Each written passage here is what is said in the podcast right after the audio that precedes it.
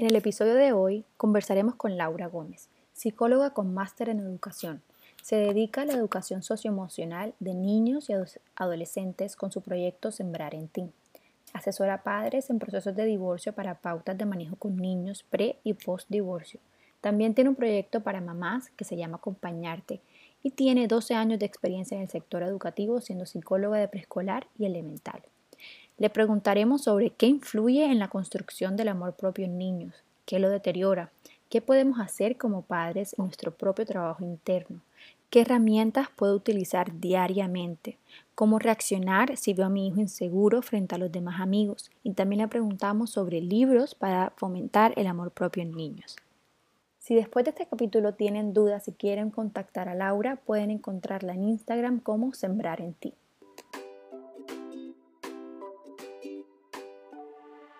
Nutrition is Your Podcast es un espacio para poder seguir nutriendo nuestro jardín interno, enriqueciéndonos con episodios semanales donde estaremos ampliando nuestro conocimiento sobre crecimiento personal. Vamos a cuestionar creencias limitantes y elevar conciencia sobre temas de interés. Compartiremos nuestras dudas, miedos y desafíos, no desde un lugar de crítica, sino desde la curiosidad y con plena libertad de estar en un espacio seguro Traeremos invitadas que nos aportarán sus conocimientos, pues somos eternas estudiantes de la vida, y así podemos seguir viviendo esta experiencia terrenal de una manera más amena, proporcionando conciencia y paz interior. Juntos vamos a adquirir herramientas para poder vivir libremente. Yo soy Juliana Vélez, gracias por estar aquí. Hola, ¿cómo están? Bienvenidos a un martes más de mi podcast Nutrition is Cure. Hoy tenemos a una invitada muy especial, Laura Gómez. Lauri, bienvenida. Gracias, Juli. Qué rico que ya logramos, lo, logramos. Sí, hemos tenido, hemos tenido, no se imaginan cuánto tiempo de estar modificando y tratando de hacerlo. Yo le, le escribí a Lauri desde el año pasado para poder hacer este episodio bueno, el embarazo, el bebé, hasta hoy que mi bebé tiene cinco meses, logramos hacerlo. Y Laura, gracias por tu paciencia. No, Julia, a ti por el interés, por el interés de hablar de, este tema tan importante. claro que sí. Hoy tenemos un episodio muy especial para Laura y para mí, sé que para todas las mamás, que es cómo cultivar amor propio en niños. Pero antes quiero contarles por qué invito a Lauri y cómo la conozco y, saber por qué estamos hoy aquí. Entonces, yo hace como, que Lauri? Cinco años, no, un poquito menos, cuatro años.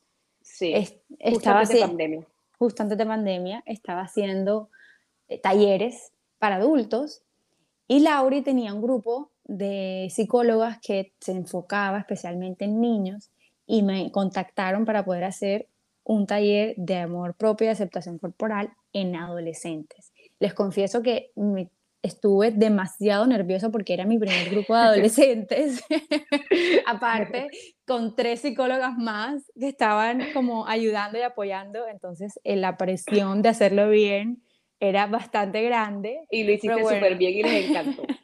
Gracias, Lauri. Entonces, bueno, por eso conozco a Lauri, eh, y he venido a raíz de, ese día, he venido siguiendo su, trabajo, ya sacó un libro, eh, bueno, uno o, varios, Lauri. Bueno, ya tengo uno que es Pide un Deseo, que es el, de valor, de, el valor de la gratitud. Ya estoy a punto de sacar el segundo de esa misma colección en valores que va a ser de empatía. Y paralelo a esto, tengo otro que ya, que bueno, que es del tema del proceso de, los buenos manejos del divorcio, de los divorcios con niños, que se llama Somos y Seremos, pero ya está en proceso con la editorial. Entonces, todo está en proceso, digámoslo así, para este año. Pero divino, divino. Y sé que también tienes talleres dirigidos a adolescentes. Sí, yo me dedico a algo que se llama la educación socioemocional eh, de niños y adolescentes, eh, que un poco es, su objetivo es que los niños desarrollen, eh, impongan en práctica, digamos, herramientas que generen sentido de bienestar con ellos mismos, con los demás, em, que además eh, trabajen habilidades sociales, ¿cierto? Eh, que le favorecen sus relaciones interpersonales. Muchas veces esto no es cubierto, por, digamos, por el colegio como tal. Entonces, eh, digamos que la educación socioemocional es sumamente importante hoy en día, ¿verdad? demasiado. Me acuerdo hablar esto con mis amigas porque a raíz de Yo siento que en el colegio, por lo menos en el momento en que yo estaba, la, no nos hicieron tanto énfasis en cosas tan básicas en relación a las emociones, en la aceptación corporal, en relación a cómo yo me, me, me desenvuelvo eh, cuando se me presentan cosas y no sé transitar las emociones. Y creo que a raíz de eso, obviamente, padres de familia también tienen un rol muy importante, pero pasamos mucho tiempo en el colegio. Y creo que a raíz de eso, hoy en día hay muchos adultos que no saben qué hacer con el sentir, con, con, ¿saben? Con, de pronto con su autoestima, con la falta de amor propio, y siento que ese trabajo que haces es demasiado importante. Sí, no sé cómo la verdad que lo es. Eh, muy, muy importante, además que la infancia que tú y yo vivimos no es la infancia que están viviendo nuestros hijos. Eh, mm.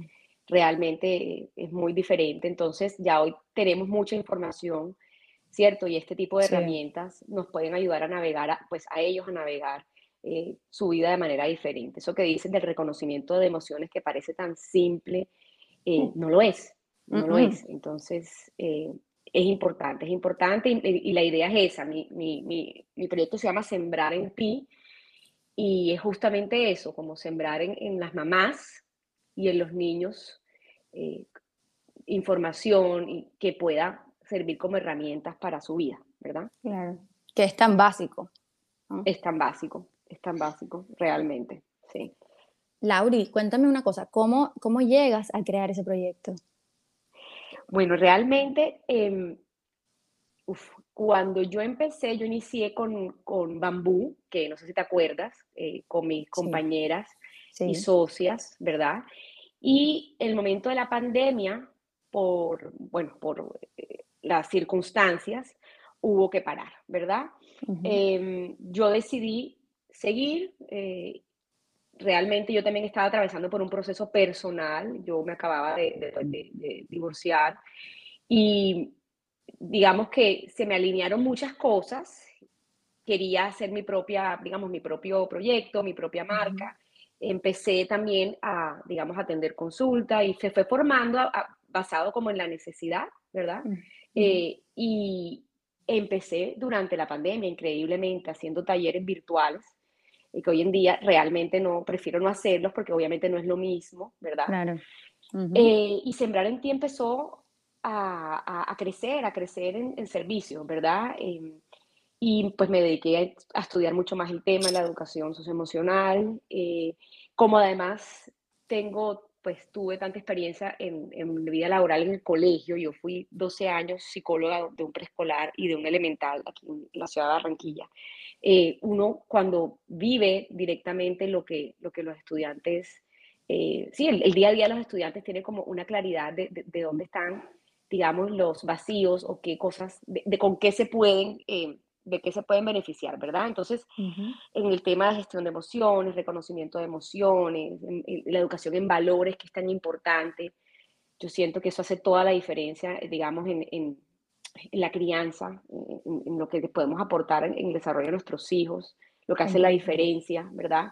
Entonces empezaron a, empecé a como a soñar en las cosas que yo quería para mis propias hijas y empecé a materializar esos sueños, eh, por ejemplo, en, mi proyecto de libros, en mi proyecto de educación socioemocional, en mi proyecto de, de Somos y Seremos, que es para eh, los padres eh, que atraviesan procesos de divorcio después de ver tantos traumas que se pueden evitar, ¿verdad? Mm, Porque podemos evitar mucho de eso simplemente cambiando el lenguaje. Entonces, eh, pues, Juli, para responderte la pregunta, pues fue como la suma de muchas cosas que se, que se alinearon y un momento en el cual pude hacer una pausa, de, que todos pudimos hacer una pausa, ¿verdad? De, nuestra vida y nuestro corre-corre. Em, y bueno, ahí nació Sembrar en ti. Divino. En ese momento. qué bien, qué bien, porque eso que dices del acompañamiento de los padres y el, uso del lenguaje también es muy importante y siento que como padres, como llenarnos de herramientas, porque al final somos nosotros los que somos el polo a tierra de los hijos, en cierto sentido, por, lo pronto al principio de, ¿no? de la niñez, los que les vamos a enseñar a ellos a cómo transitar, porque ellos no vienen con esto aprendido. Entonces, si no sabemos nosotros y no tenemos las herramientas nosotros, es muy difícil que, ellas, que ellos las tengan, ¿no? De acuerdo, y nosotros somos su principal referente, ¿verdad? Sí. Entonces, muy importante, muy importante hacerlo. Por eso, eh, cuando, cuando tengo los talleres, siempre hay unas recomendaciones que se van a casa, porque yo pongo mi granito de mm. arena, pero el gran impacto está en casa. Claro, que es la mayoría del tiempo donde están los niños. Exacto, así es. Divino. Vamos a empezar, Lauri. El tema de hoy es el amor, propio en niños. Em, quiero primero hacer como una diferencia porque, bueno, yo no sé si tú le ves la diferencia, yo le veo la diferencia entre amor propio y autoestima. ¿Qué piensas de eso? Porque muchas veces lo confundimos. ¿Qué piensas de eso? Es muy fácil confundirlo, ¿verdad? Eh, porque cuando pensamos en amor, propio, eh, lo podemos definir como esa aceptación de los sentimientos que tenemos por nosotros mismos, hacia nuestro físico, nuestra personalidad, nuestro carácter, nuestras actitudes, comportamientos, ¿verdad? Y la autoestima es un conjunto de percepciones y pensamientos, evaluaciones, ¿verdad? Eh, dirigidos hacia nosotros, ¿ok? Eh, y hacia nuestra propia manera de ser y nuestros rangos y nuestro carácter, ¿ok? Eh, es muy fácil confundirlo, pero yo pienso, Juli, que, que, la base de la autoestima va muy de la mano a lo que es la, la, definición de los cuatro aspectos fundamentales que, eh, que contribuyen al desarrollo del amor propio, como lo es el autocuidado, el valor propio, el autoconocimiento y la autoestima. Claro, va dentro de. Va dentro de, exacto, de, de, lo que se define como amor propio. Hay, hay, un componente, yo quiero agregar, estoy de acuerdo contigo y quisiera agregar como hay un componente que lo he visto lo he trabajado ya en, yo trabajo, trabajaba con adolescentes y adultos jóvenes sobre la autocompasión, porque muchas veces em, siento que la autocompasión puede darle un granito de arena un poquito más a el cultivar el amor propio, porque muchas veces me decían como, esto en adolescentes, no, en niños de pronto podrá ser diferente, me decían, es que yo siento que si no soy buena o tengo que ser buena o me tengo que ver buena en, ciertos, en ciertas cosas para valorarme. Y yo llega, y, pues llegábamos a una conclusión, esto lo hice con una paciente, que llegamos a una, una conclusión que cultivando la autoestima, perdón, el, la autocompasión, te permite aceptar que no eres buena también y valorarte también por eso. Como no importa si no eres buena, eso no define qué tanto valor tienes, eso no define qué tanto amor propio tienes. De acuerdo. Y eso, eh, y es algo muy importante que lo sepamos, eso también tiene mucho que ver con lo que recibimos desde casa, de nuestros padres. Hay, un, mm. hay una, un efecto directo ahí de lo, de lo que recibimos desde casa para lo que es la autocompasión. hay una definición, Juli, que a mí me encanta de autocompasión, que dice que, que, que, es considerada como el corazón de la autoestima. ¿okay? y que es una actitud clave para alcanzar el bienestar, ¿ok? Porque implica aceptar nuestras imperfecciones y reconocer que ser vulnerables no es ser débil, ¿verdad? Eh, y que no cambia pues nuestro valor. Y es muy importante la autocompasión, o sea, me encanta que hayas traído esa palabra a colación, mm. porque si no somos capaces de, sentirla por nosotros mismos, seguramente nos damos muy duro, ¿verdad? Claro. Eh, y, que no es pesar. Pasa. Exacto, no es pesar. Es, simplemente aceptar, ¿verdad? Eh, mm. Y mirarlo con, con, mentalidad de crecimiento. Claro, claro. Y ahora que, que, que lo que traes el tema de, de, ser vulnerables, me parece que al revés, yo siento que lo que tú dices, ser vulnerable no es débil, me parece que es de valiente. Porque qué tan, qué tan valiente tienes que ser para abrirte y para permitirte ver, pues que te vean en un estado tan delicado, en un estado tan, de pronto hasta frágil, que es la vulnerabilidad. De acuerdo. Mostrarte vulnerables es precisamente de valientes, mm. ¿verdad? Eh, y, y también es algo que te conecta con el otro ser humano. Claro. Cuando tú estás con, con otra persona y sientes que, que, que, no habla desde su verdad, sino de, de, esa necesidad de, mostrar que todo está bien, difícilmente te conectas con su historia y, y, con esa persona, ¿verdad? Claro. Em, y es importante sabernos que lo somos y no creer lo contrario, porque podemos llegar al otro extremo que es, digamos, el egocentrismo o, mm. pues todo lo que se deriva de ahí, ¿verdad? Entonces, la autocompasión es eh, realmente necesaria, ¿verdad? Que la practiquemos nosotros mismos y la modelemos en casa para que nuestros hijos también lo puedan hacer. Eso te iba a preguntar. ¿Cómo, a ver, cómo afecta el no mostrarme vulnerable o si afecta en todo el no mostrarme vulnerable ante mis hijos? ¿Cómo afecta en cómo mis hijos modelan o cómo transitan ellos su vulnerabilidad o su eh, sus emociones difíciles de transitar. Mira, eh, sabemos que como padres somos el referente número uno de nuestros hijos y que ellos aprenden no solamente de lo que les decimos, sino más de lo que, de lo que modelamos, ¿verdad? Si yo en casa mm, eh, evito hablar de emociones, tiendo a generalizar a que todo está bien, ¿verdad? Em, reprimo mis sentimientos, no acepto mi vulnerabilidad. Le estamos dando a nuestros hijos un mensaje muy confuso, ¿verdad? Mm. Porque realmente en su día a día, que gran parte de él, como lo dijiste ahorita, no es en casa, sino es en el colegio, y en el colegio van a tener siempre pequeñas derrotas o pequeños momentos en los cuales eh, no se va a hacer lo que ellos dicen, ¿verdad? Tan sencillo como sonó la campana del recreo y me, me, quiero quedar aquí en recreo, pero tengo que entrar o me quitaron la crayola morada y esa es la que yo quería, eh, ¿verdad? Eh, eh, decirle tú a, tu, a tu hijo con, con, con, tu, con tu estilo o la manera como tú modelas, mostrarte de una manera poco vulnerable, es crearle a él o a ella muchísima ambigüedad y la ambigüedad genera ansiedad en nuestros mm. niños. Entonces, lo que sí tenemos que hacer es em, validar todas las emociones, hablar abiertamente de las emociones, ¿verdad? Mm. Que sean bienvenidas en, nuestro hogar, que sepamos que los niños lloran, que las mamás lloran, que las niñas lloran, que los papás lloran.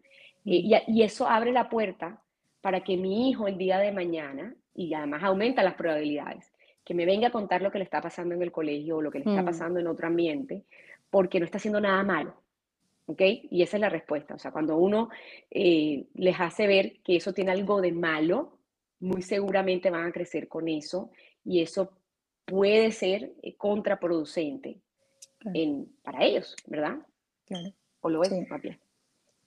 Y eso, y esto que con esta explicación que nos das, quiero abrir el tema de las preguntas, porque la primera pregunta que te, que te voy a hacer es, cómo se construye el amor propio en los niños. Y creo que este tema de la, de la, parte emocional y de poder ver a un padre vulnerable y poderme yo sentirme vulnerable como hijo es fundamental. ¿Qué otras cosas es parte de esta construcción de un amor propio fuerte? Primero es importante aclarar que el amor propio eh, eh, es, un, es, un, es, un, proceso, ¿ok? Claro, claro. Eh, no es estático, ¿verdad? Es un proceso. ¿Cierto? Tiene mucho que ver con el ambiente también en el que ese niño se desenvuelve, ¿verdad? Y con esas habilidades que mi hijo tiene y esas características de personalidad, por supuesto, ¿ok? Eh, pero influye mucho, hay cosas que podemos, que, podemos hacer que van a influir en ese amor propio, como son cosas tan sencillas como fomentar la práctica de deportes, ¿verdad? En nuestros mm. hijos a temprana edad. O eh, en cuanto al lenguaje, evitar criticar, Mm. Eh, revisar mucho el lenguaje que utilizamos con nuestros hijos, ¿ok? Que, mis, que mi hijo pueda aprender cosas nuevas, o sea, exponerlo a que aprenda cosas nuevas, a frustrarlo, a que no siempre las cosas sean a su manera, ¿ok? Eh, va cultivando lo que es eh, el amor propio, ¿verdad? Sí. Lauri, tú, tú, tú nombras mucho el lenguaje. ¿Nos puedes dar un ejemplo? Claro que sí. Eh, yo siento, y, de hecho hace parte del libro del divorcio, que nada tiene que ver con lo que estamos hablando, pero yo insisto mucho en que no es lo que se dice, sino cómo se dice. Claro. ¿Ok? Eh, y nuestras palabras tienen un impacto directo en las otras personas, ¿verdad? Lo sabemos. Con, las palabras podemos herir mucho más o podemos lograr mucho más eh, que con lo físico, como con, con, los golpes, con, y es lo que yo trato de enseñar a los niños en los talleres, o sea, eh, eh, tener cuidado con lo que decimos, ¿verdad? Entonces, en ese orden de ideas, eh, hay, para mí el lenguaje es de las herramientas más importantes en todos los procesos. Entonces, si yo con mi hijo generalizo em, y, digo, eh, siempre estás diciendo mentiras. Si no paras esa rabieta, me iré ahora mismo. Ese tipo de frases. O pareces tonto. Em, mm. O tú verás si haces tal cosa, la amenaza. Mm. Eh, ya verás cuando venga tu papá lo que te va a pasar. Mm. Y, y, uno lo, lo, escucha y dice, wow, qué fuerte, pero realmente en el día a día, con nuestras propias historias y con nuestra propia realidad, caemos a veces en eso, porque como papás también nos saturamos, como mamá nos saturamos y tenemos malos días y a veces gritamos. Aquí no hay, o sea, la que, la que esté libre de culpa que tiene la primera piedra, ¿verdad? Total. ¿Verdad? Total. Eh, eh, y cómo lo podemos decir de, de, manera distinta, en vez de decirle, eres un mentiroso, siempre me sentirás mi amor, recuerda lo que hemos hablado de decir la verdad, lo importante que es decir la verdad. Ahí estamos poniendo un límite, pero estamos poniéndolo desde el amor y desde un lenguaje constructivo, no destructivo, ¿verdad? Em, eh, recuerda que hay consecuencias positivas o hay consecuencias negativas dependiendo qué escoges, ¿ok? También es una manera de poner límites. Hay cosas que, que afectan muchísimo el amor propio em, y la autoestima es cuando comparamos a nuestros hijos. Uh, cuando los se ve bastante. claro, y a veces no lo hacemos por mala, pero mira Sutanita, qué lindo baila. También lo mm. puedes hacer y resulta que sí, puede que Sutanita baile muy lindo, pero de pronto el talento de tuya no va a ser por ahí y, tú puedes eh, em, eh, mostrar que otra niña baila bien, y, pero sin opacar a la tuya, ¿verdad? Hay que ver mucho y revisar mucho cuando comparamos o cuando los exponemos ante los demás, que también es muy negativo, ¿verdad? cuando no confío en sus capacidades y ojo, hay veces que, que por sobreproteger, y eso es desde el miedo, le damos un mensaje a nuestros hijos que, de no ser capaces. Por querer hacer un bien estamos haciendo un mal. Entonces, también hay que tener muy claro las etapas de desarrollo de nuestros hijos para saber qué pueden estar haciendo ya, qué deben estar haciendo ya, qué puedo motivar a hacer por sí mismos, porque eso es de las cosas que más va a impactar positivamente su autoestima, amor propio, ¿verdad? Eh, cuando los etiquetamos, hmm. eh, cuando los amenazamos. Cuando esto, esto, cuando tenemos, es pregunta para ti, eh, cuando tenemos como padres es casi que inevitable crearnos una como un ideal de hijo. No lo sé. Sí. ¿No? Y muchas veces la mayoría, nuestros hijos no son ese ideal, porque son ellos. Son, ellos vienen con sus propios intereses, con sus propias eh, em, personalidad, que muchas veces no cumplen con lo que yo espero, ¿no? Entonces también siento que hay un trabajo interno que se debe hacer para evitar caer ahí.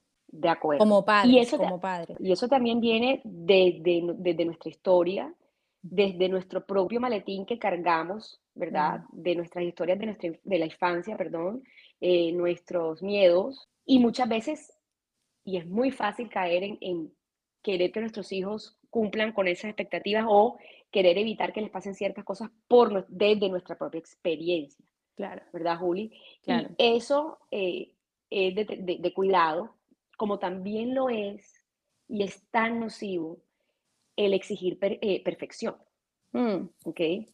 Es de las cosas que más afecta la autoestima de, de, los hijos, ¿verdad? Porque empecemos por, por, por, aclarar que la perfección no existe. Entonces, como padres, tenemos un rol muy importante ahí de enfocarnos menos en el resultado y más en el cómo hacen las cosas nuestros hijos, en el esfuerzo. Claro, porque el tema de la perfección es tan importante porque si exigimos perfección, probablemente el, el, hijo se forma con que nunca es suficiente lo que hace. de acuerdo. Nunca, sabes, como que nunca, porque para, para los hijos, eh, que mi papá me vea, que mi mamá me vea, es tan importante, pero cada vez que a mi mamá me ve o mi papá me ve, no estoy haciendo lo que él o ella está esperando. Entonces se crea una sensación de que nunca es suficiente lo que hago. Y va un deterioro al amor, ¿no? Al, al amor propio. Y a la percepción de sí mismo, que es lo que estamos hablando. Y también cuando nos centramos en sus errores más que en sus aciertos. Claro, claro, claro. Voy, voy, a, aquí el tema del perfeccionismo me toca mucho y quisiera como ampliar un poquito porque lo vi bastante en consulta, em, sobre todo hablando como del perfeccionismo y del propio miedo, de pronto más que más en la madre, pues capaz también que en el padre, que traemos y lo proyectamos de pronto a los hijos y es eh, el tema del cuerpo, porque muchas veces mi miedo o el miedo que yo tuve porque a mí de pequeña me hicieron bullying por mi cuerpo, yo se lo estoy proyectando y quiero evitar que mi hija quede de esta manera con su cuerpo, ¿no? O sea de esta manera su cuerpo. Entonces empezamos a comparar y empezamos a hablar de cierto modo del cuerpo de ella y el cuerpo en la adolescencia es un pilar muy importante, ¿no? Es que va cambiando mucho y si desde pequeños estamos en, este, en esto de crítica al cuerpo, eso es lo que ella va a escuchar. Y lo digo porque con mi sobrina me pasó, me pasó, y, yo creo, me vas a corregir si lo hice bien o no, Lauri, pero creo que el tema del lenguaje aquí Tú sabes eh, mucho más que yo de ese tema, por Dios. no, pero ah, quiero ver si lo hice bien el tema del lenguaje, porque me llamó mucho la atención. Yo ah, tengo cinco meses, mi hijo tiene cinco meses, y ah, cuando tenía como dos meses, pues obviamente el cuerpo de uno no, pues está demasiado cambiado. Entonces, yo, completamente. Y yo estaba pues vestida con una ropa que me quedaba pues ajustada al cuerpo, y mi sobrina llegó en esta inocencia de ella y me dice, ella me dice, Wiwi, me dice, Wiwi, ¿por qué parece que tuvieras Andresito todavía adentro? Obviamente, enseguida, si yo hubiera estado en otro momento de mi vida, mi reacción yo creo que hubiera sido bastante diferente. Pero mi reacción fue normalizar que mi cuerpo está diferente, que es normal, no como decir como que, ay, no me digas eso, ¿sabes? Como mi, mi, mi reacción fue explicarle qué le pasa al cuerpo de la mujer cuando tiene un bebé. Y ella, pues muy normal, pues me dijo, ok, y se fue. Y sí noté que las personas alrededor hicieron comentarios y se rieron, como que tuvo todo este, este tema eh, muy diferente a como yo se lo respondí. Creo yo, pues que lo hice bien, pero esto, estos temas así que ellos van soltando y que uno no se los va esperando, uno tiene que estar como preparado a ver cómo juegas tú con eso y racionalizar lo que fue lo que hiciste. Mi cuerpo dura nueve meses creando un bebé y por lo menos va a durar un año, como me lo decía mi ginecólogo, volviendo a su estado eh, anterior, digámoslo así, por decirlo de alguna manera. Eh, y tengo que ser autocompasiva con mi cuerpo. Claro, claro. Y conmigo misma. Y para responderte tu pregunta, pues lo hiciste muy bien, ¿verdad? Y ya que traes ese tema a colación, Juli, también es un tema que me tiene altamente preocupada. Yo no atiendo consultas de, adolescentes, ¿verdad? Pero hago en los talleres de adolescentes, escucho muchísimo.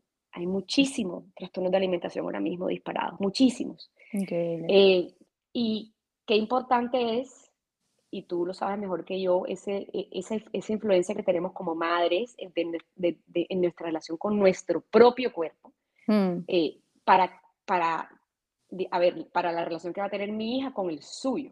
Entonces, qué importante es instruirnos y, educarnos en no nos miremos al espejo y odiemos lo que vemos en el espejo, querámonos nosotras mismas, y eso va un poquito con lo que vamos a hablar ahorita, para poder enseñar a mi hija a que se acepte como es, ¿verdad? Así es. Así Porque si yo misma estoy sentándome y, tocándome aquí lo que me sale en el abdomen cuando me siento y, maltratándome eh, a mi cuerpo y castigándome con la comida, pues muy seguramente mi hija, muy seguramente va a tener una mala relación con su cuerpo también en su momento, como tú lo dices, ¿verdad? Claro, porque lo modelan. Es aprendido. Es lo que modelamos. Así es. Es aprendido. Es aprendido. Laura, creo que has dicho varias cosas que deterioran el amor propio en niños y, la autoestima en niños, pero si podemos hacer un pequeño resumen como para que lo tengamos así muy claro, ¿qué lo deteriora? ¿Qué cosas se hace hoy que al un futuro el amor propio se va a poder ver en riesgo. Ok, hablamos de lo que podemos controlar o manejar, que es, digamos, el efecto que tenemos como padres, ¿verdad? Eh, el mal uso de lo que hablábamos ahorita del lenguaje, ¿verdad? Con todo lo que, lo que mencionábamos como son las amenazas, las etiquetas, eh, la perfección, el, exigir perfección, ¿verdad? El enfocarnos en el físico, eso no lo mencionamos, Juli, que es tan importante. Eh, enfocarnos en el físico más que en las características de personalidad y en todo lo que son, ¿verdad? Eh, porque las comparaciones llegan y, siempre llegarán eh, y habrá quien tenga, no sé, el cabello más largo, que tenga los ojos, no sé, mm, mm, eh, eh, más rasgados, cualquiera que sea la definición para ti de belleza, ¿verdad? Pero si como, como padres desde casa validamos que ellos son justamente lo que nosotros soñamos que fueran como son, con todos sus virtudes y con todo lo que tienen por trabajar. Y es muy importante eso, ¿verdad? Em, y sí, desde, desde casa, eh, lo que te acabo de mencionar, por supuesto el colegio tiene, tiene un efecto, eh, un impacto muy importante también eh, en nuestros hijos, ¿verdad? Yo recuerdo que, que desde cuando, cuando yo, cuando, cuando yo era niña, ¿verdad? Yo tuve, pues gracias a Dios, tener un colegio que, que, donde fui feliz, ¿verdad? No era un colegio, no era el más exigente, eh, yo, yo tengo TDAH, ¿verdad? Entonces yo fui una eh, mala estudiante, ¿verdad? Tenía problemas, unas dificultades muy grandes atencionales. Mm. De hecho, creo que fue de las cosas que más me motivó a mí a irme por el lado educativo de la Y el impacto que tuvieron las profesoras que vieron en mí, ¿verdad? Lo positivo versus las que se centraron en lo negativo eh, fue un antes y un después, ¿verdad? Y cómo afectó eso mi autoestima, lo que, cuando me recordaban lo que no podía o cómo me iba de mal, digámoslo así. Y traigo esta colación porque es muy importante también que como padres estemos muy pendientes de ese impacto del colegio, que e, en nuestros hijos, el lenguaje que se utiliza para nuestros hijos en el colegio. También es cuando nuestros hijos tienen algún tipo de dificultad, porque también hace parte de, de lo que impacta muchísimo, ¿verdad? Y el, pues el, el, aspecto social también, por supuesto. Que eso sí es como, es, es, es difícil controlar. Claro que sí. Es difícil controlar, pero si tu hijo tiene una base sólida desde casa, lo puede afrontar mejor. Claro que sí. Y si, y si entiende lo que, se, lo que, a ver, lo que se merece y lo que, lo que no debe aceptar de los demás, como el maltrato, ¿verdad? Eh, seguramente va a tomar mejores decisiones. Claro, entendido, entendido. Entonces, eso es lo que lo deteriora. Entonces, em, hay otra pregunta que me pareció muy interesante y es, ¿qué pasa si yo como madre o como padre no estoy bien internamente? Pues mi, mi amor, entiendo que es como que el amor propio está muy deteriorado y quiero formar a mi hijo seguro. ¿Eso es posible? Juli, es, como el ejemplo del avión, que siempre nos dicen, eh, cuando estás en un avión, pone la mascarilla de oxígeno a tu hijo antes que a ti mismo. Perdón, a ti mismo. A ti mismo antes que a tu hijo. Lo al revés. Eh, a ti mismo antes que a tu hijo. Yo no puedo dar de lo que no tengo. Claro. ¿Ok? Entonces, realmente me parece todo un reto poder criar un hijo con una autoestima eh, sólida si yo no estoy modelando eso. Entonces, lo que sí está claro que podemos hacer es buscar ayuda, así como buscamos ayuda profesional para cualquier situación de salud que tengamos, también hay que buscar ayuda eh, en la salud mental, ¿verdad? Eh, para poder nosotros estar bien y poder ser nuestra mejor versión para nosotros mismas primero y después para nuestros hijos, ¿verdad? Claro, sí. Sí, yo también lo veo muy difícil. Yo también lo veo muy difícil porque em, también siento que en, en, en, el día a día, situaciones con los hijos también van a despertar ciertas reacciones en nosotros que no sabemos manejar. Entonces, eh, me devuelve la parte emocional, si yo no sé manejar, eh, yo no sé, la rabia, eh, yo qué sé, los miedos, los escondo, o no me lo permito que mi hijo me lo vea, eso también lo va, le, les va a influir. Entonces, sí es importante el, el, tema de ir a terapia o el tema de leer libros, de, hacer, no sé, escuchar podcasts como este, no sé, en fin, hay muchas, hay muchas cuentas en Instagram que por lo menos te pueden ayudar. Sí, hay muchas herramientas también hoy en día que tenemos a la mano, no solamente ir a terapia. ¿Y qué herramientas puedes dar para cultivar el amor propio en niños diariamente? Julia, hay muchas. Bueno, ahorita te mencioné la importancia del deporte. Del deporte. Y cuando digo deporte, es el deporte que a tu hijo le guste. Claro. ¿Ok? Cuando ellos están pequeños y lo vas a vivir con tu chiqui, digamos, los primeros, no sé, de los 3 a los 5 años, seguramente tú lo vas a exponer a lo que tú piensas que es bueno para él. Claro. ¿Verdad? Hay un tema tan complicado con, con el fútbol eh, en la costa, yo no sé realmente si es a nivel nacional, eh, creería que sí, y lo quiero traer a colación, a colación porque es algo que afecta mucho la autoestima de los hombres, de los niños hombres, ¿ok? Hay que tener muy claro cuál es el deporte en el cual tu hijo se siente bien, sí siento que hay que eh, llevarlos a que por salud deben practicar un deporte, ¿verdad? Pero Hay un movimiento. Eh, sí. Eh, si mi hijo se siente más cómodo en deportes individuales, ¿verdad? Como la natación, como el patinaje, y bueno, y ahí está haciendo ejercicio, pues yo lo motivo y le hago sentir que es un super nadador y un super patinador o un super tenista, o, bueno, ¿verdad? Hay muchos deportes, ¿cierto?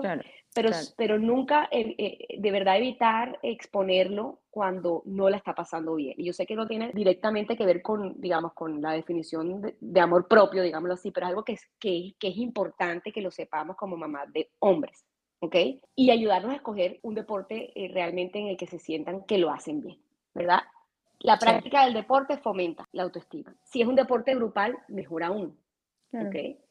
¿Cierto? Entonces, eso eh, por ese lado, ¿verdad? ¿Cómo más lo podemos hacer desde casa? Obviamente, a la inversa, pues cuidar mucho el lenguaje que utilizamos, ya dimos los ejemplos, ¿verdad? Hay pequeñas herramientas que podemos tener, como tener espacios de calidad con ellos, Juli, como se llama, el Golden Time, o en los cuales yo tengo con mis hijos 10 minutos al día que no son fáciles de conseguir, de, lograr, digámoslo así, en los cuales mi hijo escoge lo que quiere jugar conmigo en un espacio ininterrumpido donde no hay tecnología, donde mi hijo me dice a qué quiere jugar y yo tengo, mi hijo consigue mi atención permanente ahí, ¿verdad? Y juego lo que él quiere. Ojo, esto no incluye videojuegos, ni tiempo en el iPad, ni, mm. ni nada que se le parezca, ¿verdad?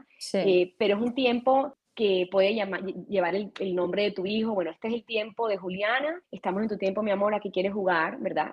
¿Por qué? Porque los, eh, sabemos que el juego, esa atención que le damos a nuestros hijos a través del juego, es lo que más valoran ellos y lo que traducen en amor, ¿verdad? Y es lo que más quieren, es lo que más quieren. Y es lo más difícil a veces, ese tiempo, sacarlo hoy en día. Eh, e individual. Si tú tienes más de un hijo, lo debes hacer con todos, ¿verdad? Entonces, mm. no es fácil implementar mucho en la casa lo que son las afirmaciones. ¿Te acuerdas del cuadrito de afirmaciones que te regalé Divino. en su momento? Sí. Sí, tener rituales como esos en los cuales antes de dormir él mismo eh, repita o tú le digas, te recuerdo que todo lo que, afirmaciones, perdón, tales como te recuerdo que todo lo que te propongas lo puedes lograr, eres suficiente, eh, no hay nada de ti que puedas hacer que cambie mi amor por ti, todo mm. ese tipo de lenguaje eh, a través de esas afirmaciones.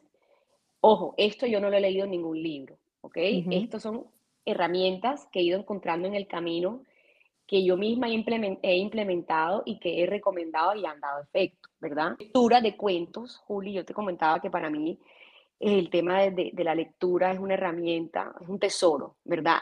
No solamente porque en ese tiempo eh, creo una conexión con mi hijo, ya sea porque tengo el hábito de, leer con él antes de dormir o cuando uno pues lo, lo pueda en el día, ¿verdad? Me parece lindo antes de dormir, siempre lo recomiendo así y también escoger qué tipo de libro le leemos a esa hora. Hay muchos libros que podamos escoger que, que, digamos, trabajan o fomentan el, amor propio, el vínculo de mamá e hijo, eh, la expresión de emociones, como que no solo el tiempo de lectura, sino que vamos, que, estamos leyendo, es otra herramienta más. Me acuerdo que tú me, me, recomendaste, antes de tener a mi hijo, yo te escribí, Laura, por favor, recomiéndame libros, y me recomendaste unos hermosos no me acuerdo los nombres, pero estoy segura que tú sí. No sé si al final nos puedes dar los libros, como ciertos libros que podamos incluir claro, en esta rutina. Te lo digo cuando, cuando aquí, aquí, tengo aquí mi listica de libros Dale, perfecto. para recomendar. Gracias. Em, también, eh, Juli, juegos, juegos que tengan que ver con, con la expresión de emociones, muchos juegos distintos en los cuales como familia eh, nos tenemos que decir dos características o dos cosas que nos gustan del otro, podemos poner en un frasquito y después en otro, otro día cuando necesitamos que la, cuando creemos que necesitamos escucharlas, las podemos sacar en familia y leerlas en familia. Eh, a veces creemos que nuestros hijos saben lo que nosotros pensamos de ellos y muchas veces no, ¿ok? No hay nada que impacte más de manera positiva la autoestima y esto lo leí hace poco en un libro que se llama Encuentra tu persona vitamina de esta psicóloga que se la recomiendo mucho, Marian Rojas, que es española, y, dice que no hay nada que fomente más la autoestima en nuestros hijos que los abrazos. Imagínate, no sabía. Los abrazos, Sí, que los abrazos, que, que las palabras eh, que son como un bálsamo para el corazón, como lo dice ella, y, y son cosas tan sencillas que a veces no tenemos tiempo, ¿verdad? Como implementar el día de los abrazos en una vez en la casa. Y ese día nos abrazamos mucho más que, que otros, ¿verdad? Estrategias como lo son poner un mensajito en la, en la, lonchera de mi hija sin que ella sepa y saber que yo de vez en cuando le mando un mensaje y cuando abra la lonchera en el colegio, lo lea. ¿ok? O si no lee, simplemente un corazón y tú le digas, cuando yo, tenga, cuando yo te dé este corazón, quiere decir que mamá está pensando en ti y que te ama tal como eres. Claro, divino. Sí. Todo ese tipo de herramientas las, las, eh, son de alto impacto y no sé tú, pero yo no crecí con eso, mm. ¿verdad?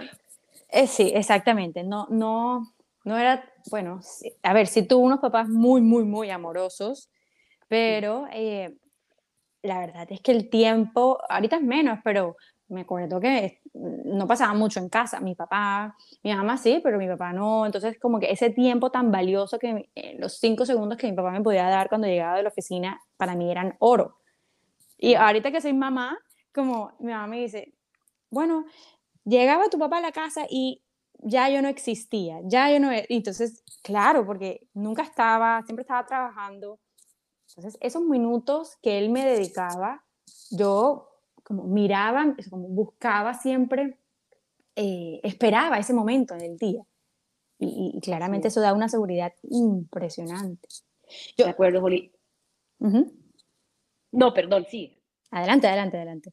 No, ahorita hablábamos al principio que la, que, que, que la infancia que están viviendo y la adolescencia que están viviendo nuestros hijos no es la misma ah, de la de nosotros, ¿verdad? Quizás por eso este tipo de herramientas hoy en día las hemos pensado, ¿verdad? Eh, más aún, el entorno en el que se están desarrollando es diferente. El impacto de las redes, el impacto de, de, la inmediatez, eh, el impacto de, todo esto que ya sabemos que, que, es el día a día, nuestro día a día, es muy diferente al que nosotros estuvimos. Antes, si había bullying en, la escuela y te estaban haciendo bullying, el bullying se acababa cuando tú te ibas para tu casa. Ahora, ¿no? ¿ok? Porque no había celular, no había, no sé, WhatsApp, no había eh, Instagram, no había nada. Entonces mm. ya no había otros canales, ¿verdad? Ahora es totalmente diferente. Entonces yo pienso que tenemos que hacer otros esfuerzos o, eh, o, tener otros espacios diferentes que no tuvieron con nosotros. Sí. ¿verdad? Y quisiera agregar uno, esto tampoco yo lo he, lo he leído en ningún libro, ya no me acuerdo dónde fue que lo leí, no, pero no fue en ningún libro, ninguna investigación, nada de esto, eh, pero el cómo reaccionar ante em, un, posible, pues, entre comillas, fracaso del día. O cómo ver el fracaso en el niño. Y esto lo, traigo porque para mí, si yo en, en, algún momento de mi vida, si yo no hacía las cosas a la perfección, era un fracaso. O sea, o era todo o nada. Y muy poco sabía lidiar yo con el fracaso o con la equivocación o como que no alcancé ciertas expectativas como niña, ¿no? Que claramente como adulta tuvieron un impacto. Entonces, siento que de pronto redireccionar cómo pueden ver ellos los mini... Fracaso siento que es una palabra demasiado fuerte, pero los mini momentos de no me salieron las cosas como quiero. Sí, de y frustración. De frustración, exactamente. Y cultivar eh, como esa, esa mirada a esos momentos de una forma con mucha más autocompasión a como por, por lo pronto yo lo hacía chiquita. Siento que también ayuda mucho porque lo ves, se van a encontrar en la vida con mini, mini momentos de estos, ya acorde a la edad, ¿no? Muchos momentos donde las cosas no les van a salir como quieren, y entonces, como nosotros vemos ese momento y le proyectamos y les hablamos otra vez el uso del lenguaje de estos momentos, es como ellos lo van a hacer como adultos. de acuerdo. Cierto, siento que de pronto redireccionar o ver el fracaso de una manera diferente es otra herramienta que les puede ayudar mucho a, sus pequeños y, y, y a ustedes también como aceptarlo, como que, ok, o sea, a la hora del almuerzo o a la hora, de pronto en la, en, en, la comida, en la cena es más fácil como que todos en la mesa, ok, ¿cómo, ¿qué cosa no salió hoy como quieres? Listo, y es parte de la vida. Así es. Eh, no crear este, este bucle de, de, voz crítica. De acuerdo. Y cuando nos equivocamos como madres como padres, es muy importante que sepamos pedir perdón. Uy, sí. ¿okay? sí. Porque yo puedo equivocarme y yo puedo eh, no sé, tratar mal a mi hijo hoy eh, y yo puedo, yo, yo debo, yo debo reparar, yo debo decir, mira, me equivoqué, no es una excusa haber tenido un mal día para haberte gritado, estoy poniendo un ejemplo, discúlpame, mamá también se equivoca. Claro. ¿Ok? Porque lo vamos a hacer, ¿verdad? Entonces es muy importante. Gracias, Lau. Y la última, Lau, que tengo aquí es que probablemente esta se, se, vea mucho y es cómo reaccionar si veo a mi hijo inseguro frente a los demás amigos. Primero, siempre evitar lo más difícil que es nosotras mm, sobre reaccionar a eso, ¿verdad? Si yo veo que mi hijo se está mostrando inseguro en el colegio porque me di cuenta de alguna dinámica, lo primero que debemos hacer es analizarme como mamá, qué está pasando, ¿verdad? Mm. Eh, porque lo más fácil es empezar a culpar a nuestro propio hijo y exigirle ahora eh, que se defienda, ¿verdad? Y en ese orden de ideas también es súper importante eh, aclarar algo, y es que, y es muy común, ¿ah? que cuando nuestros hijos están en el colegio y hay una amiguita que los molesta, eh, llegan a casa y uno quiere decirles cómo se tienen que defender, y entonces a veces tendemos a decirles que tienen que pegar o que tienen que eh, hacerle lo mismo que les hicieron. Y eso es también un tema cultural, ¿verdad? Y hoy en día sabemos que la pregunta siempre debe ser hacia nuestros hijos, ¿cómo te quieres defender? ¿Ok? Mm. Porque si yo a mi hijo, que además es inseguro, le estoy diciendo cómo debe defenderse a mi manera y no es la manera de él, ¿ok?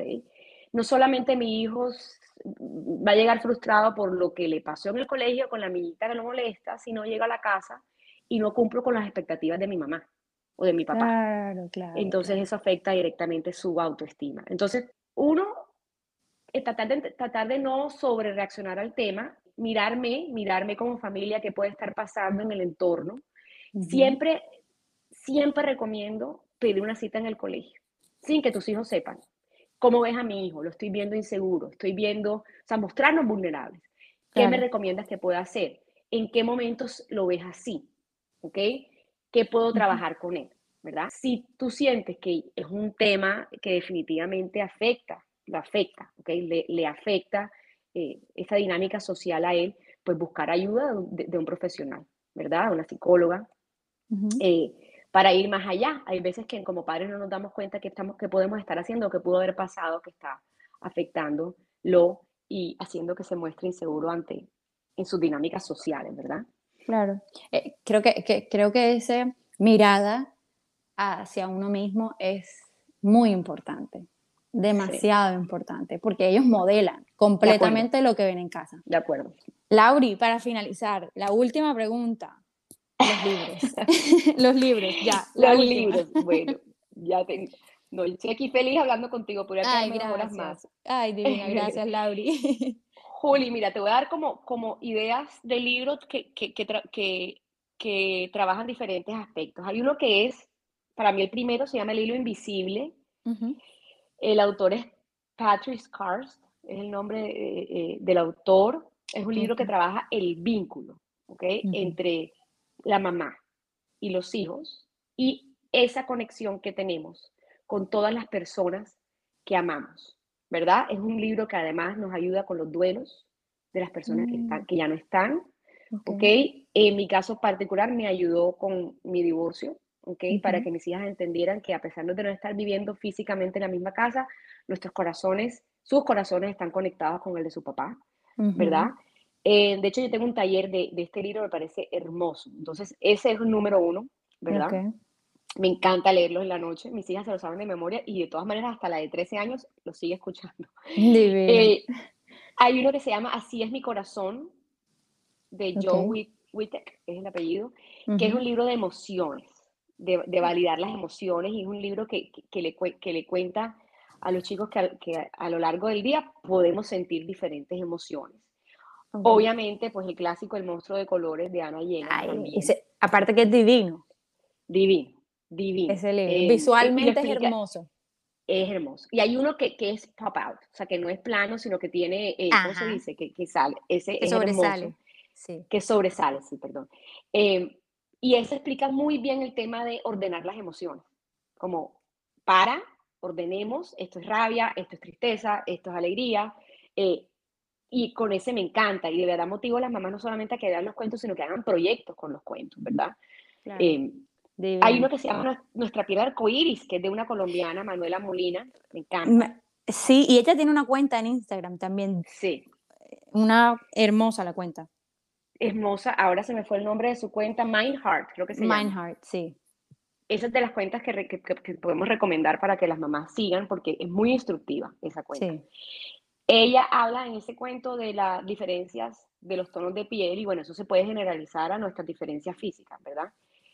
De hecho, viene con una actividad, con una actividad al final que también me encanta. Hay un cuento que se llama ¿Qué debería ser Dani? que lo hay también, eh, What Should Darla Do en inglés. Eh, sé que estos autores, que además son queridísimos, son una pareja, eh, ya tienen este cuento en español y les habla del poder de escoger, the power to choose, que tenemos. O sea, siempre tenemos el poder de escoger nuestra reacción ante las cosas y nuestra decisión genera una consecuencia, ¿verdad? Entonces empodera a los niños a, decir, bueno, ¿qué vas a escoger hacer, verdad? Eh, hay uno hermoso que creo que te lo recomiendo que se llama The World Needs What You Are Meant to Be. Ese no lo encontré es divino. Ese lo tengo ya. Sí, sí, bueno. Ese es de Joanna Gaines. Em, y bueno, hay muchísimos más, pero estos son como mis favoritos. Yo ahí en mi cuenta eh, también tengo más, ¿verdad? Voy a más cuentos. Voy a buscar, de pronto van a escuchar mucho ruido, pero voy a buscar uno que ustedes, que tú me recomendaste, que lo tengo aquí en la biblioteca de mi, de mi hijo. Ok. Que se llama The Wonderful Things You Will Be. Ay, ese, es, también. ese es divino. Eh, esos dos, el, el, el que acabas de recomendar y este para mí son hermosos. Siempre los recomiendo. Así es, así es. Y, y, tenerlos ahí eh, y volverlos a leer, ¿ok? Eh, enseñar a nuestros hijos desde pequeños que los libros son unos tesoros, que se cuidan, que nos traen un mensaje que a veces se nos olvidó y necesitamos volverlo a escuchar, ¿verdad? Sí. Entonces, qué lindo que lo hagamos como un hábito en las noches. Y van a ver que, que nuestros propios hijos así vayan creciendo nos siguen pidiendo eso. Sí, claro. Bueno, Lauri, con esta pregunta terminamos. Gracias por quedarse hasta aquí. Lauri, gracias. Yo creo que este podcast fue espectacular. Cuando quieras, aquí estoy. Gracias, Lauri. ¿Alguna idea que de pronto quisieras para terminar o, si ya está bien, pues irnos a despedir? No, acordarnos que como mamá somos el todo de nuestros hijos. O sea, obviamente eh, no estoy demeritando para nada la, eh, la relación con los papás, pero que no se nos olvide nuestro compromiso con nosotras mismas, ¿ok? De, cultivar en nosotras el amor propio, sacar tiempo para nosotras, de hacer lo que nos gusta también, de no olvidarnos de nuestros talentos, de nuestros gustos, de nuestras amigas, de reír. Solamente somos mamás, ¿verdad? Y eso va, a hacer que si estamos bien con nosotras mismas, estemos bien con nuestros hijos y con los demás. Así es. Hermoso. Muchas gracias. Gracias, Lauri. ¿Dónde te pueden encontrar? sembrar en ti. En Instagram, en Instagram, sembrar en ti. Perfecto. Bueno, entonces ahí tienen las redes sociales de Lauri. Lauri, gracias por todo tu tiempo. Este podcast quedó espectacular. Y en nuestro Instagram van a ver mucha información de los libros, pedacitos de este podcast para que puedan encontrar a Lauri, para que puedan interactuar con ella si necesitan y estén pendientes de todos sus talleres. Les Muchas gracias, Uli. a ti les mando un abrazo. Mi primer podcast, ¿ah? Ay, buenísimo, qué honor. gracias, Lau. Un abrazo. Y a ustedes les mando un abrazo. Chao. Gracias por estar aquí y acompañarme en un episodio más. No olvides compartir este podcast si crees que puedes ayudarle a alguien. Si tienes dudas, comentarios y o sugerencias, puedes dejarlo en mi Instagram arroba. Si es de tu interés y quieres seguir aprendiendo, puedes suscribirte en esta plataforma o en cualquiera que nos estás escuchando. Nos vemos en el próximo episodio.